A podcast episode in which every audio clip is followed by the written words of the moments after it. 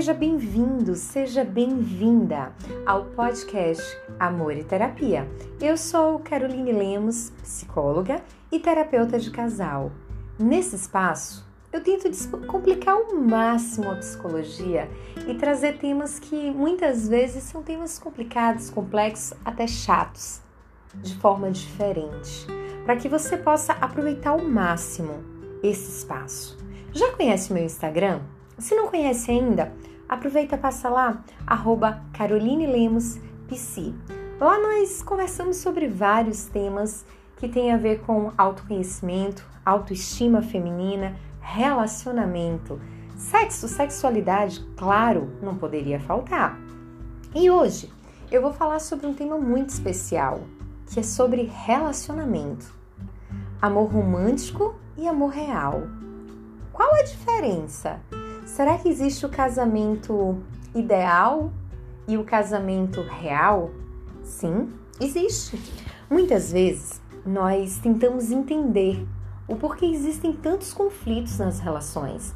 Porque tantos casais acabam brigando, acabam discutindo sobre questões que poderiam ser resolvidas de forma tão simples. Claro, cada um tem a sua história de vida, são pessoas diferentes tentando conviver debaixo do mesmo teto e isso complica tudo. Mas tem um ponto aí que é muito importante, que é o romantismo. Que na prática, o modo como administramos nosso relacionamento se deve muito ao que acontece fora do quarto. Nossos amores que se desenrolam e como se desenrolam. Porque as relações acabam tendo grandes expectativas e muitos conflitos. Porque nós acreditamos que existe um amor romântico. Espera-se aquele sentimento de amor que costumávamos conhecer ou receber no início do relacionamento. Essa é uma das queixas que eu mais recebo na clínica. Claro que, em primeiro lugar, está a questão da falta de sexo na relação e da falta de comunicação. Mas quando a gente pensa no romantismo, porque com o tempo os casais não são mais românticos como eram no início da relação. E essa questão de que é necessário esse romantismo e que esse romantismo dure a vida inteira faz com que muitos casais entrem em conflitos. Por acreditar que se aquele romantismo do início da fase da conquista ou do apaixonamento, ele não existe mais, é porque a relação não faz mais sentido. E na realidade não é isso que acontece. Aquele momento do apaixonamento tem muito a ver com o momento que aquela pessoa vivia, e geralmente isso acontece com os homens, que ele precisava conquistar, ele precisava seduzir, ele precisava fazer com que aquela mulher olhasse para ele. E no momento que ele consegue isso, e aquela mulher começa a fazer parte da vida dele, aquela mulher passa a ser a sua esposa, meio que é colocada num, numa prateleira ou num instante como um troféu, o troféu mais importante da casa. E ele vai focar agora em cuidar do prover da casa, trazer o alimento, trazer o dinheiro, trazer todas as outras coisas. Claro que isso muitas vezes não é um processo consciente, é um processo inconsciente. Muitas vezes o homem nem se dá conta disso. E aí o foco acaba sendo mudado. Não é mais o romantismo, não é mais o carinho, não é mais a atenção e sim o trabalhar para poder prover o melhor para aquela mulher, prover o melhor para aquela esposa. Isso talvez para ele seja uma forma de amar, mas que traz tantos conflitos para a relação e acaba sendo tão difícil conviver com isso que é muito complicado olhar para essas mudanças e dizer, tá, e agora? O que é que eu faço daqui para frente? E aí nós temos medo, medo de falar, medo de machucar. E vamos engolindo, engolindo, engolindo, ao invés de conversar. Mas esquecemos que somos um copo. E todo copo, quando está cheio, transborda. E em algum momento nós transbordamos da pior forma possível. Por isso que a comunicação é fundamental na relação. Assim, você consegue falar como você se sente. Ah, Carol, mas o óbvio, o óbvio ele precisa ser dito. O outro não tem como adivinhar como você se sente.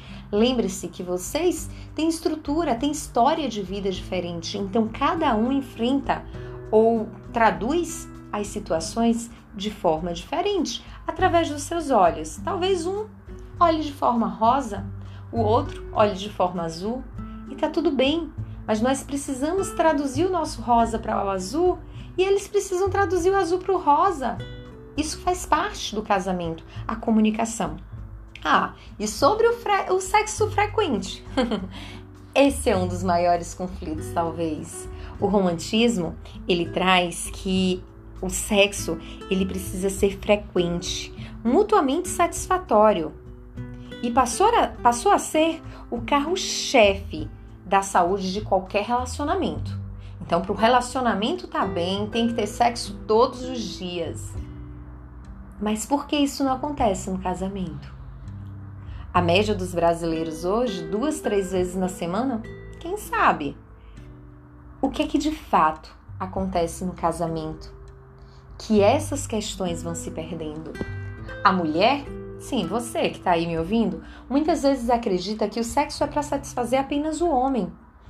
Mas você esquece que você também tem o direito de sentir prazer no sexo, que você também tem o direito de desejar ter um bom sexo. Os homens, ah, vocês precisam lembrar que o sexo, ele não começa só no quarto. Ele começa num bom dia. Ele começa desde a ejaculação no dia anterior ou da transa anterior. A mulher, ela precisa ser se sentir segura, amada, desejada. Ela precisa sentir que ela tem um companheiro, que ela tem um homem ali do lado dela, não só aquele homem que a procura apenas no momento do sexo. Então, homens, não toca na esposa de vocês com intuito só de sexo, abraça, beija, falar aquelas palavrinhas no pé do ouvido, dá aquele abraço apertado, aquele beijo sensacional e mostra que você está ali presente, que você se faz presente. Contribui nas atividades da casa. Quer ver trazer mais tesão para uma mulher? Quando vocês não têm diarista, quando vocês não têm pessoas que ajudam no, no afazer da casa, é você ajudar ela. É você ser parceiro nesses momentos. A mulher ela começa a te olhar de uma forma diferente. Então, relacionamento é muito diferente do que o romantismo traz. Sabe, tem um filme que eu gosto muito que sai completamente dos contos de fada, que é o Shrek. Ele mostra como é o casamento. E talvez é nesse momento que a gente precise começar a olhar, precisa começar a olhar para a relação de forma diferente. Ser quem somos, mudar quando necessário, e deixa eu te contar uma coisa: brigando, discutindo, você não vai mudar ninguém. A pessoa, ela só muda quando ela percebe que é necessário a mudança. Fora isso, você está perdendo seu tempo. Diminua as críticas, aumente os elogios, acolha ao invés de se afastar. Nós temos uma expectativa do amor romântico, do casal romântico e nós esquecemos qual é o verdadeiro amor. E muitas vezes o romantismo nos traz um casamento que não existe solidão, que você tem que estar ali acompanhado o tempo inteiro, que a pessoa precisa estar ao seu lado a todo momento. Isso não é casamento, isso é emaranhado. Alguém deixa de existir para pertencer ao mundo do outro. E quem está deixando de existir naquele momento para pertencer justamente ao mundo do outro? eles deram destaque à emoção, que não nos revelam muito sobre como fazer um relacionamento dar certo, ao invés de voltar a atenção a outros pontos. Então não é só a emoção, aquele amor apaixonante do início da relação que faz com que o casamento dê certo. Não, não, não é só isso. Tantas outras coisas que fazem com que a relação dê certo. A parceria, o companheirismo, uma relação sexual gostosa, a atenção, o carinho, o cuidado, o acolhimento, tantas outras coisas. O dizer apenas com os olhos: Eu estou aqui, eu estou com você.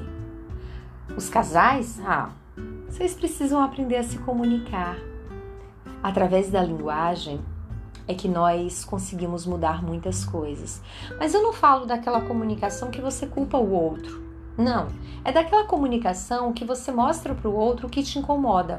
Afinal, ele não tem como adivinhar o que te incomoda. Ele tem como saber apenas o que te incomoda baseado no que você fala. E ele não tem culpa quando ele faz algo que te incomoda, porque talvez ele esteja fazendo na melhor das intenções, na realidade dele, no mundo dele. Então, se vocês querem ter um casamento mais saudável, um casamento mais gostoso, um casamento mais alegre, aprendam a se comunicar falando sobre vocês e não sobre o outro. Qual a diferença do casamento ideal para o casamento real? No casamento ideal, a gente vem cheios de expectativas e foram felizes para sempre. A gente não sabe o que aconteceu depois daquele momento. A gente só imagina deduz e espera que o outro atenda todas as nossas expectativas. O casamento real, ah, esse é construído. Esse é construído quando um esquece a toalha em cima da cama, a toalha molhada e se e eu preciso falar que aquilo ali me estressa, que aquilo ali me incomoda, porque deixa a cama talvez fedendo. Ou até quando o outro acostuma a trazer todos os dias um copo de água para você na cama. Aquilo passa a ser uma obrigação, mesmo que não seja acordado. Ou quando ele te olha ou ela te olha e percebe que precisa de ajuda, mesmo que aquela ajuda venha depois de anos de briga para que aquilo acontecesse, sabe? Se nós pudéssemos parar para pensar que relacionamento, casamento, é uma construção, às vezes dolorosa, porque mexe com o nosso ego, mexe com quem somos, mexe com o nosso orgulho. E muitas vezes nós queremos apenas ter razão. E o casamento passa muito longe da razão. Quando a razão entra, ah, a felicidade sai pela janela, ela sai correndo, ela não pertence mais àquilo ali.